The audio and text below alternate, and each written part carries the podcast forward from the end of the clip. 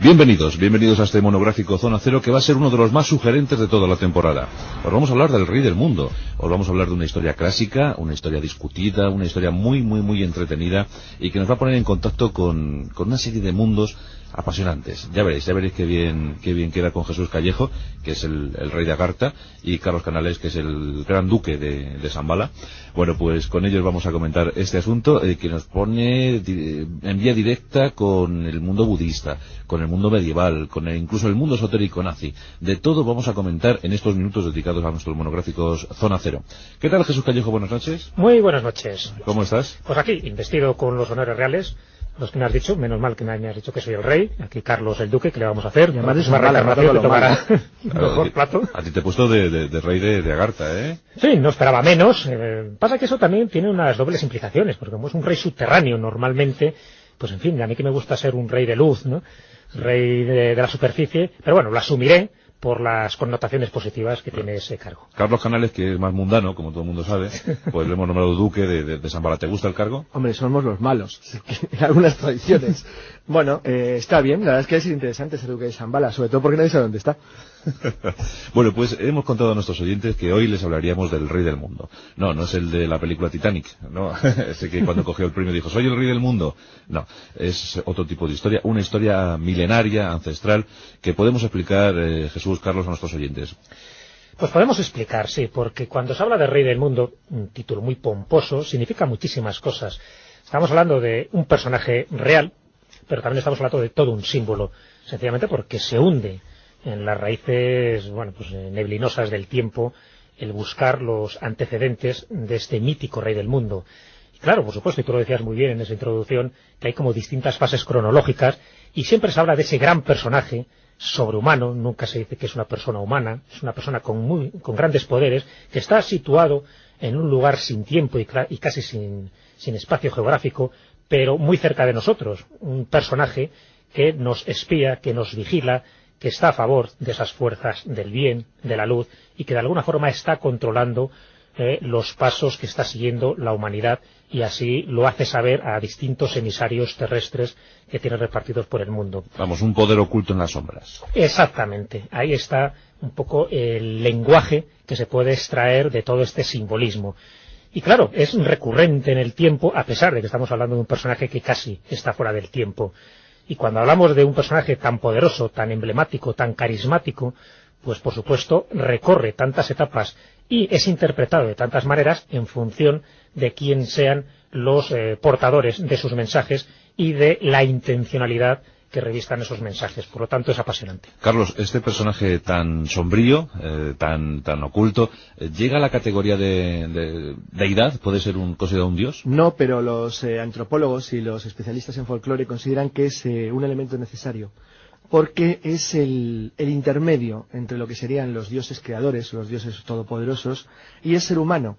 La creencia en la existencia de reinos ocultos eh, gobernados por sinarquías, es decir, por gente que hace un gobierno perfecto, que busca encontrar la humanidad o ayudarla en su desarrollo, es eh, algo más que un consuelo, es en cierto modo una necesidad sobre todo porque eh, la historia del mundo es dura, como todo el mundo sabe. Mm. Y la creencia en que puede haber algo mejor que de verdad te va a ayudar a que las cosas sean como tienen que ser, pues simplemente psicológicamente para los pueblos antiguos, sobre todo antiguos y medievales, era una enorme eh, esperanza e ilusión, es decir, bueno, aunque las cosas sean malas, no tienen por qué ser así en el futuro, porque afortunadamente hay un ser todopoderoso que gobierna un reino oculto de una estirpe distinta que algún día nos mejorará. ¿Cómo eso luego ha ido cambiando, curiosamente, al, confrontarse con la civilización occidental? Mm, para mí es algo muy llamativo, porque mm, el concepto del rey del mundo como todo bondad eh, o todo poder mm, se alteró profundamente en el siglo XIX a través de los primeros contactos de los estudiosos e investigadores occidentales con el mundo de la mitología de los lamas y del Tíbet. Entonces, este rey del mundo eh, casi surge como una necesidad lógica, como una esperanza para determinadas culturas, ¿no? Sí, lo que pasa que al mismo tiempo se puede configurar como una amenaza el poder lo es todo. Es decir, cuando tú hablas de un ser todopoderoso, es bien, es obvio, es como, como el poder de la energía nuclear, puedes usar para el bien o puedes usar para el más terrible de los males. Pues es exactamente igual. Mm, algunos eh, investigadores europeos, cuando tienen contacto, vamos a por ejemplo, como Blavatsky, por, hablar, por ejemplo, del teosofismo, pensaron que el contacto con los seres eh, superiores desconocidos del interior de Asia o de alguna especie de lugar intemporal podía eh, beneficiarnos si conseguíamos, por decir una manera, conectar con ellos, una especie de mundo espiritual. En tanto que otros, luego hablaremos, por ejemplo, de la teoría de Butler Lighton, del autor de Los últimos días de Pompeya, que cuando se acerca al concepto del rey del mundo, en un libro pues bastante siniestro, se llama La raza que nos suplantará, lo que teme es que en el futuro el ser humano sea suplantado por unas inteligencias superiores que en cierto modo nos han gobernado durante miles de años, pero que en un momento dado podrían cambiar. Entonces, para que nuestros oyentes aclaren, eh, Jesús, eh, hemos de decir que el rey del mundo es algo más tangible que, ese Dios que no podemos tocar, al que no nos podemos dirigir. Claro, aquí no estamos hablando de una religión, no estamos hablando de esa deidad inalcanzable que está pues fuera de nuestro espacio físico. No, no, estamos hablando, pues fíjate, hasta de una corriente de pensamiento, además de una creencia, que existe pues, pues, pues en todas las épocas y en todas las culturas. No solo se da en Oriente, como vulgarmente pues se ha designado ese lugar como la ubicación de este rey del mundo, sino que se da prácticamente en todas las culturas, sencillamente porque al formar parte de esta corriente de pensamiento tradicional,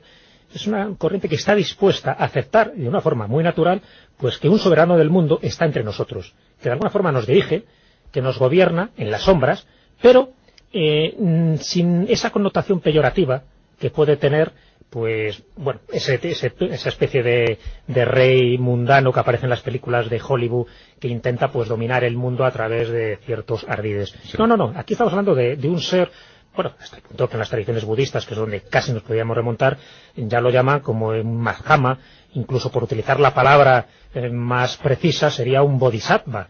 Es decir, pero el gran bodhisattva, ¿qué sería un bodhisattva dentro de lo que es la tradición budista? Son aquellos seres que han alcanzado un máximo grado de evolución a lo largo de sus sucesivas reencarnaciones y se encuentran en una disposición eh, tal de lograr el nirvana que una vez alcanzado, en lugar de irse, a, otros, eh, a otras esferas de conocimiento, se quedan entre los humanos para ayudarles. Bueno, pues el jefe, por decirlo así, de todos esos bodhisattvas que estamos hablando de seres superiores, es el rey del mundo, que curiosamente se eh, enlaza pues con teorías milenaristas, en el sentido que al final de los tiempos ese rey del mundo se presentará ante la humanidad como Maitreya, es decir, el Buda en su segunda venida, que curiosamente, como no, coincide también con la segunda venida de Cristo anunciada en el Apocalipsis. Entonces, para que nuestros oyentes sigan tomando nota, eh, Carlos, eh, ¿los seguidores de esta corriente son ateos o no?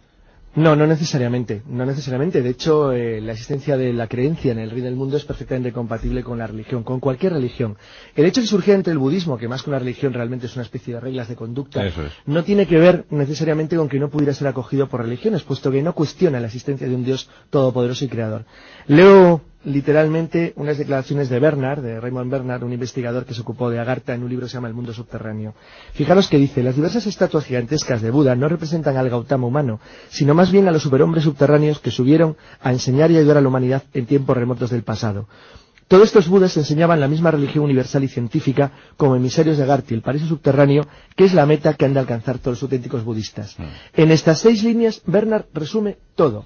Son hombres y no lo son enseñan algo eh, humanista y religioso, moral, pero al mismo tiempo científico y técnico. Son eh, espirituales y al mismo tiempo materiales, y pueden ser usados si contactas con ellos para el bien o para el mal, lo cual, curiosamente, en su forma de respuesta, los asimila mucho a los elementales de las tradiciones europeas occidentales, que carecen de valor neutro. Si son neutros, no tienen una moral definida, sino que pueden ser utilizados, si tú consigues atraerlos a tu causa, para el bien, como buscaron muchos de los teósofos, o para el mal, como intentaron los nazis en la Guerra Mundial. Bueno, pues entonces nuestros oyentes yo creo que lo van teniendo ya cada vez más, más claro. Tendríamos una casta de dioses eh, y luego una casta de seres superiores que velan por los designios de, la Tierra, por el transcurrir de la Tierra, por los avatares. Así es, así es. Ahora vamos a poner un ejemplo que todavía creo que sirve para delimitar un poco más esta figura mítica del rey del mundo. Es un ejemplo tomado del Génesis, porque también entre los judíos existe esta tradición. En el Génesis, eh, muchos oyentes recordarán que aparece un curioso personaje llamado Melquisedec.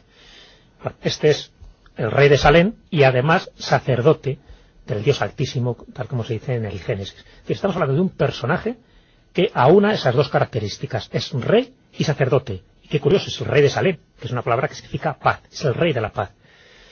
Y bueno, es el que ayuda a Abraham en la conquista de la tierra prometida, le Claro. bendice y al final recibe de él el diezmo de todo. Son todopoderosos intermediarios. Eso es. Entonces, este Melquisedec, del que apenas hay datos, hay muy pocos datos en, en la Biblia, alguna referencia después eh, de una carta de San Pablo a los hebreos, poco más. Es el que le asocian como, no como el rey del mundo exactamente, pero sí como uno de esos emisarios directos del rey del mundo precisamente por ese carácter enigmático que tiene en los pocos pasajes de la, de la Biblia donde es mencionado. Entonces, es muy llamativo porque se relaciona también con los Reyes Magos. Uno de los escritores eh, franceses de finales del siglo XIX que más divulgaron el mito del rey del mundo era Sanís de Albeidre. Bueno, pues él decía que los tres Reyes Magos que estuvieron en el pesebre para dar sus regalos al niño Jesús procedían ni más ni menos que de Agartha, es decir, el lugar, la residencia del rey del mundo. Mm.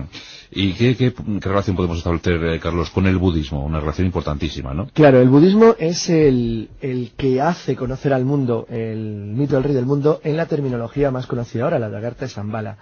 Hay dos, digamos que hay dos líneas dentro del budismo. Los que creen que se trata de una estirpe que en algún momento del pasado se separó de la humanidad hace unos 11.000 años y se ocultó en el interior de la Tierra para desde ahí llevar una especie de supervisión eh, bondadosa del género humano y cada cierto tiempo mandar un emisario o profeta que es el que se encarga de reconducir al género humano por, digamos, la vía correcta, o por el contrario, los que consideran que en realidad eh, Agartha es un foco de tecnología ultrapoderosa que vive fuera del espacio y del tiempo y que en realidad lo que hace es buscar las condiciones para el establecimiento en un futuro remoto de una sinarquía universal.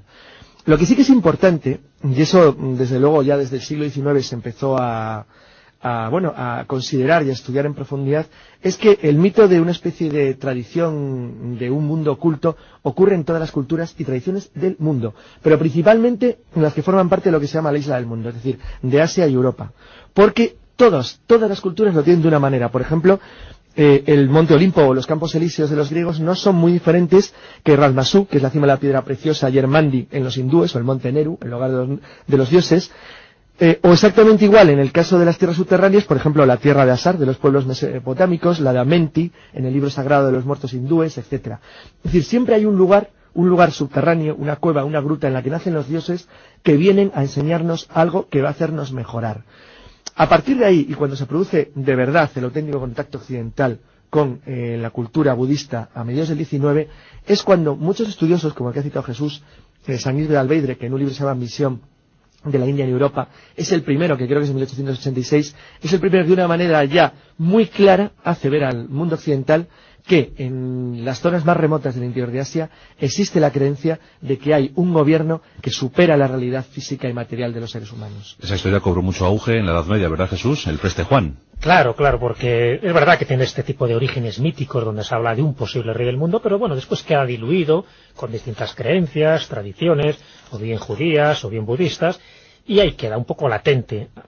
Bueno, en el siglo I, un contemporáneo de Jesucristo, que era Apolonio de Tiana, que bueno, se consideraba un auténtico maestro, un taumaturgo, se decía, pues él ya dijo que había entrado en contacto con una serie de seres superiores que le habían dado pues todo ese tipo de poderes, esa sabiduría que él tuvo y que además pues ahí queda reflejada un poco pues, en, la biografía que le hace Filóstrato en el siglo III, una biografía apasionante de Apolonio de Tiana. Ahí queda un poco ese mito, ¿no? Decir, bueno, ¿con quién entró en contacto realmente Apolonio de Tiana para que consiguiera esos poderes tremendos? Pues bueno, hay que esperar un poquillo hasta que llega la Edad Media. Pero antes, eh, quiero hacer un comentario porque es impor- importante para entender lo que es la génesis de lo que luego se llamaría el reino del preste Juan. En, en los primeros siglos del cristianismo hay una herejía que es el nestorianismo, que bueno, pues la, la genera, la inaugura, por decirlo así, es Nestorio, un, bueno, era el patriarca de Constantinopla, y este buen hombre, que por entonces pues era, tenía todos los parabienes de la religión cristiana, le da por decir que Jesucristo tenía dos personas, una era divina, la otra humana, y que solo en esta última, de esta última era madre la Virgen María, no de las dos. Bueno, pues para qué lo diría, porque realmente se le consideró una herejía en el siglo V y tuvieron que marcharse sus seguidores. ¿Y a dónde se van estos seguidores?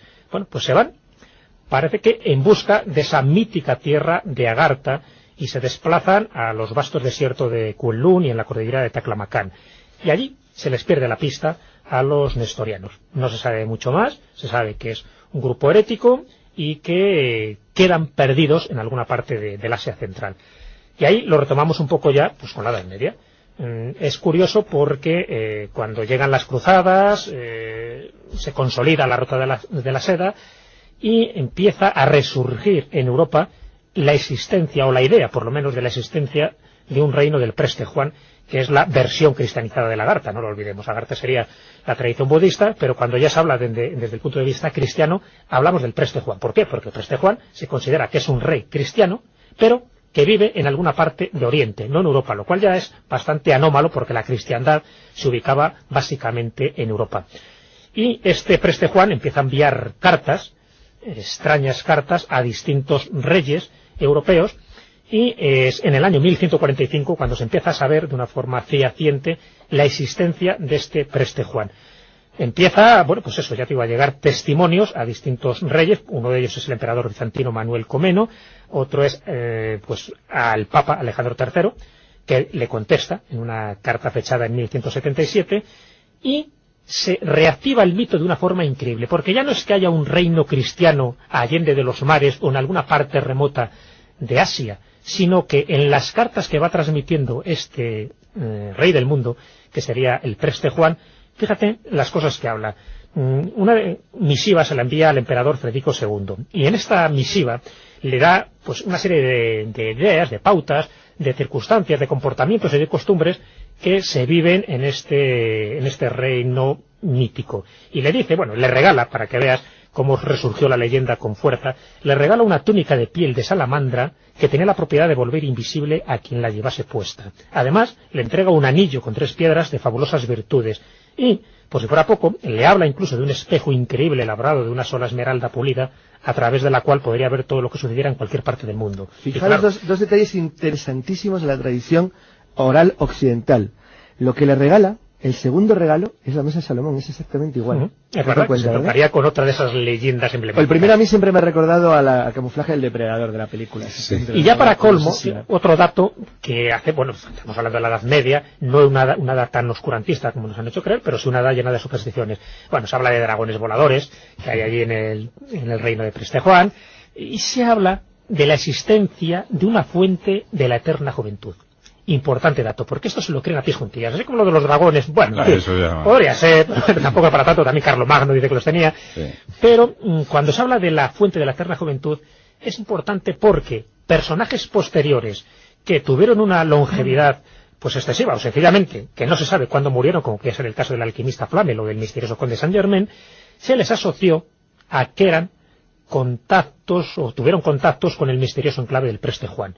Porque claro, eso de que vivieran tanto tiempo o que tuvieran el elixir de la eterna juventud solo podía proceder del Preste Juan. ¿Y dónde estaba el Preste Juan? Entonces se ubica de estos nestorianos que en alguna parte crearon un reino cristiano.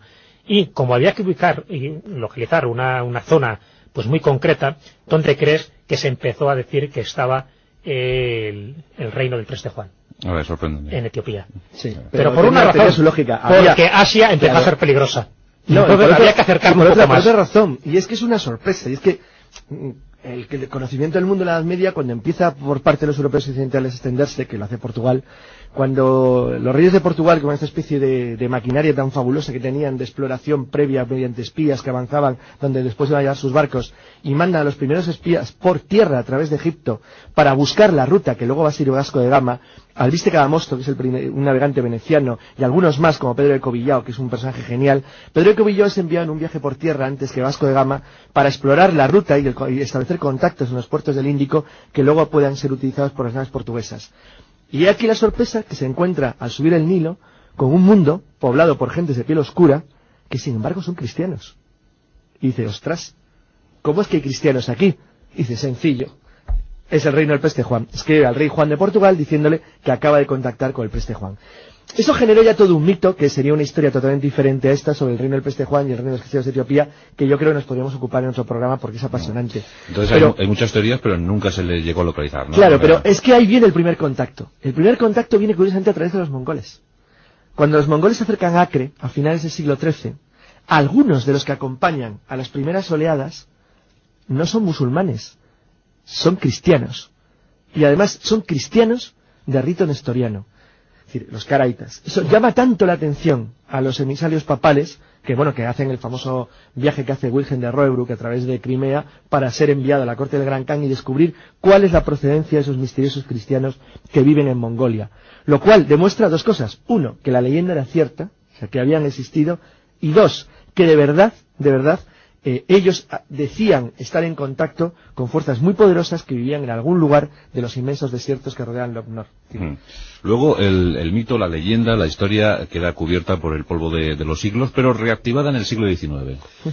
reactivada en el siglo XIX, efectivamente, sí, porque también vuelve a ¿De qué manera, además? en cierto letargo. Bueno, por cierto, eh, solo te cuento un pequeño detalle cuando decíamos que sí, bueno, eso formaba parte del mito, se sabe quién fue uno de un rey del Preste Juan, porque en la carta que manda Alejandro III en el año 1177, que da la respuesta pues, al anterior documento que recibe, se sabe que el que manda esa carta, supuestamente fechada en el 1165, era el que por entonces era el soberano, el monarca de Etiopía, que era, bueno, pues el hermanastro del príncipe Lalibala, que se llamaba Arbe, y hace una petición muy concreta. Lo que pide es que se le dé una especie de altar en él, eh, bueno, pues lo que era eh, la iglesia del Santo Sepulcro de Jerusalén. Y entonces, porque él quiere tener esa representación y se autonombra eh, Preste Juan. Por lo tanto, sí hay nombres, hay apellidos y hay fechas concretas donde se puede ubicar este reino cristiano en Etiopía. Pero bueno, el mito queda un poco ahí, mm, latente, desde luego no se olvida porque es muy sugestivo y tan sugestivo hasta el punto de que cuando eh, llega un poco ya lo que es el renacimiento, sí se pierde. Hasta entonces, Jesús, la historia queda como propiedad, como patrimonio de las sociedades herméticas. Sí, efectivamente. Siempre ha habido una, una especie de hilo hermético, secreto, mantenido por distintas sociedades secretas que no, no siempre han tenido el mismo nombre, han cambiado de nombre, donde se hablaba de este rey del mundo, pero como una sinarquía como un lugar donde estaban preservando pues lo que era la justicia, la paz y el bien en la tierra y que no ocurrieran más catástrofes de las que estaban ocurriendo. Pero claro, estamos hablando ya de una época conflictiva, la que está pasando Europa, y en Europa, la Europa de los estados coloniales, ya se empieza, ya se estaba descubierta América, ya se empieza a crear colonias interesantísimas, y se dan dos circunstancias. Por un lado, eh, los grandes monarcas del momento, incluido nuestro Felipe II, pues se consideran con derecho a la herencia mítica de aquel personaje. Por lo tanto, ¿para qué buscar a un rey del mundo si soy yo? y eso lo mismo lo dicen todos los monarcas de la época porque eran muy poderosos. No era chulo ni nada. Sí, con lo cual, bueno, pues la gente lo acepta buen grado. es verdad, no se pone el sol. Tenía motivos, eh, ¿Para qué más? Aunque era prudente. Exactamente. y después, y después, eh, gracias a estas conquistas y colonizaciones, eh, el mito de Agartha y del Preste Juan va siendo sustituido por otros mitos menores que se dan precisamente ahí en los mares en América. Empieza a ser sustituido por el Dorado, por las siete ciudades de Cíbola o por la tierra de Jauja. Y queda un poco ahí relegado. Pero llega el siglo XIX. Y ahí es cuando este personaje, San, Alexandre Sanís de Albeidre, que era un título pontificio, además, que se lo dio el Papa, que es Marqués de Albeidre, es el que gracias a esa obra, que sí, de la India en Europa, pues eh, reactiva todo lo mm. que es la cuestión de los Mahatmas, el rey del mundo, lo ubica en una zona concreta, que es en, bueno, pues en, Asia Central, pero pues muy cerca de lo que es el desierto del Gobi, y eh, las, cerca también de las montañas del Karakorum. Bueno, decir cerca es como no decir nada, que estamos hablando de, de cientos y miles de kilómetros pero sí ya tiene ese interés en centrar un poco toda este, esta polémica mítica, por decirlo así, en un lugar tan concreto e inaccesible como era eh, Oriente y en este caso el Asia Central. Su obra, que era una obra maldita porque intentó quemar todos los ejemplares, solo se salvó uno, pero gracias a eso se reactivó el mito de tal manera que después Blavatsky, la fundadora de la Sociedad Teosófica, eh, dice ni más ni menos que mucha de la información que ya ha recibido lo está recibiendo de dos Mahatmas que proceden directamente de Agartha, que es Moira y Kuzumi. Pero este asunto, Carlos, eh, no caló en el sentido popular. Esto no se comentaba en las mm, calles. Esto más bien eh, obedece a, comentarios de salón, ¿no? Eran comentarios de salón, pero eran comentarios de salón entre gente relativamente importante. Relativamente importante porque estaban muy bien relacionados con los círculos, algunos masónicos y otros rosacrucianos, como fue el caso de Wolver Lighton, que cuando escribe eh, su, su, obra más conocida sobre este tema, eh, Race to Es la raza que nos suplantará, hace dudar, es profeso, es decir, hace un juego en el cual él al decirlo hace que el lector dude si lo que está contando es una historia de verdad o si lo que está contando en realidad es pura ficción.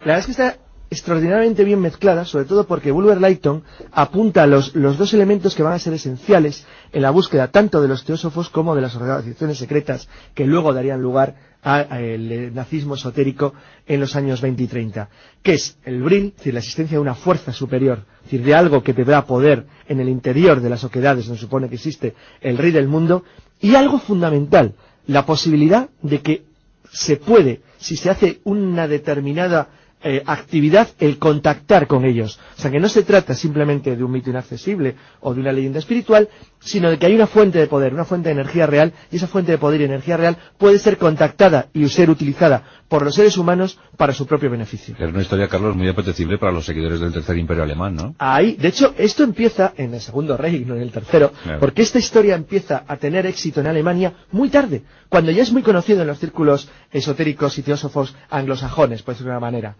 que eh, sí lo utilizan como un juego de salón, pero que son, sin embargo, los primeros que empiezan a hablar de una manera general, porque son básicamente al principio franceses e ingleses los que se encargan de ello. Pero luego son dos líneas diferentes las que van a poner en el tapete de verdad la posible existencia o no de un mito llamado Agartha, que son dos viajeros rusos, de los que vamos a hablar luego, Ferdinand Osendowski y Nikolai Roerich, que son los que hacen el viaje de verdad, los primeros, que se aventuraron en un viaje alucinante por el centro de Asia a la búsqueda del mito de Agartha y Zambala, y por otro lado, las sociedades secretas alemanas muy vinculadas a los movimientos pangermánicos, como la sociedad de Thule, que eh, eh, recogen lo que ellos eh, buscan principalmente en el mito de Zambala, es la posibilidad de unir sus conceptos, ya, porque ya son conceptos racistas de dominación, de fuerza y de poder, a algo que les dé el apoyo suficiente como para crear lo que luego los nazis esotéricos pretendían, una nueva humanidad. ¿Y qué suponían Jesús? ¿Que enviando embajadores iban a conseguir el beneplácito del rey del mundo? No, pues eso conseguía. Ten en cuenta que Hitler envió embajadores prácticamente a todo el mundo, hasta al Himalaya en busca del Yeti pensando que era uno, de sus antepasados. sí, no es broma, sino que aquí sí queda reflejado en algún libro.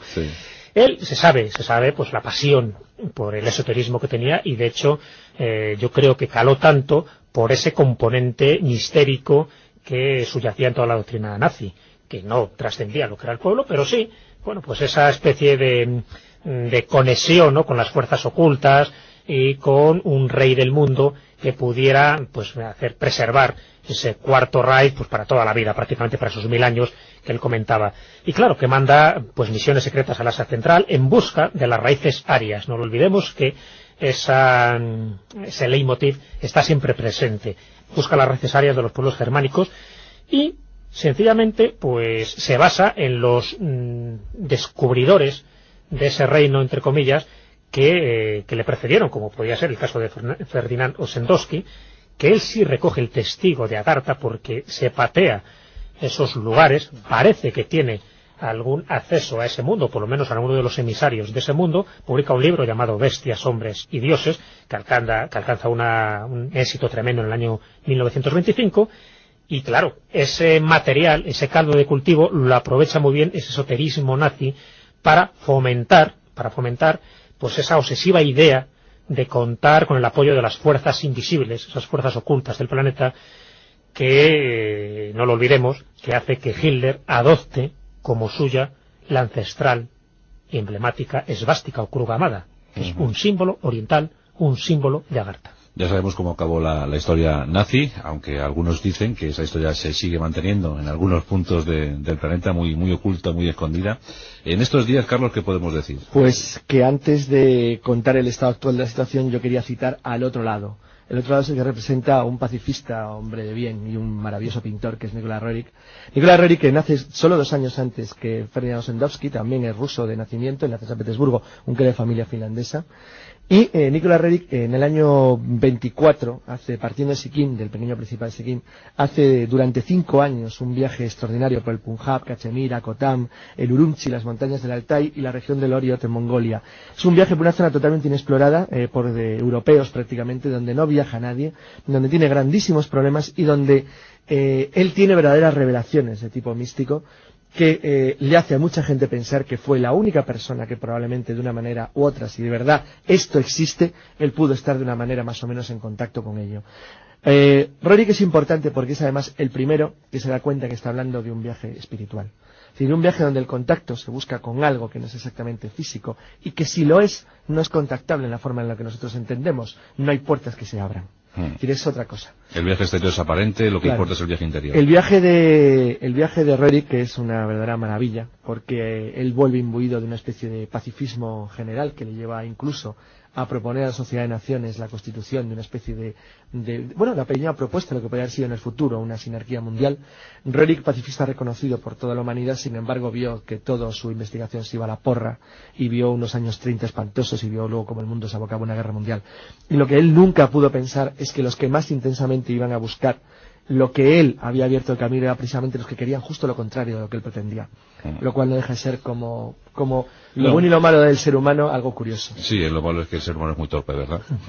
es muy torpe. Y estuvo muy cerca, muy cerca Nicolás Roerich de conseguir ese sueño suyo, el proyecto de una paz universal, porque él tuvo mucha correspondencia con Henry Wallace, que era el candidato a la Casa Blanca, que no llegó, no llegó a la presidencia, pero en esa correspondencia se sabe que Henry Wallace eh, compartía muchísimas de esas ideas mm, pacifistas que tenía Roerich y que además, no lo olvidemos, era las que él traía de este lugar que se supone que encontró en el desierto de Taklamakan, en fin, en lo que era el Karakorum, ese contacto con los Mahatmas.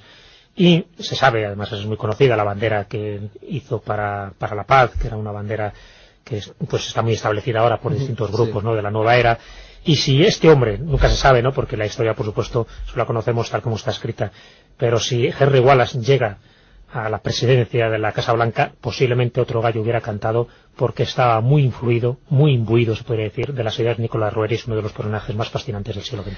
Y en cuanto al estado actual de las cosas, yo iba a decir, aparte de lo que acaba de citar Jesús, pues que ahora mismo el mito está muy vinculado a la nueva era y muy vinculado al pacifismo universal. Es decir, ha cambiado completamente de signo. Mm. Pues este monográfico Zona Cero ha sido muy espiritual también, eh, muy, muy pacífico, nos hemos quedado y lo mejor es que dejemos que, que Agartha y, Zambala sigan ahí y que sigan anidando en los corazones de los más puros, de los más pacíficos, de los más eh, siempre inquietos eh, por, por, el mejoramiento de, la faz de la Tierra.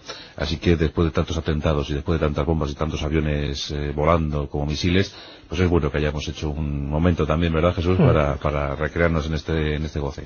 Yo creo que sí. Además, una de las conclusiones que se podría sacar, por lo menos yo la saco así, es que no hay que buscar reinos perdidos, reinos míticos y reinos del mundo, porque realmente nosotros somos nuestro propio reino y nosotros somos nuestro rey del mundo. Muy bien, pues eh, nuestro monográfico Zona Cero hoy ha quedado muy, muy ilustrado por la participación de Jesús Callejo y Carlos Canales, como siempre, como es habitual.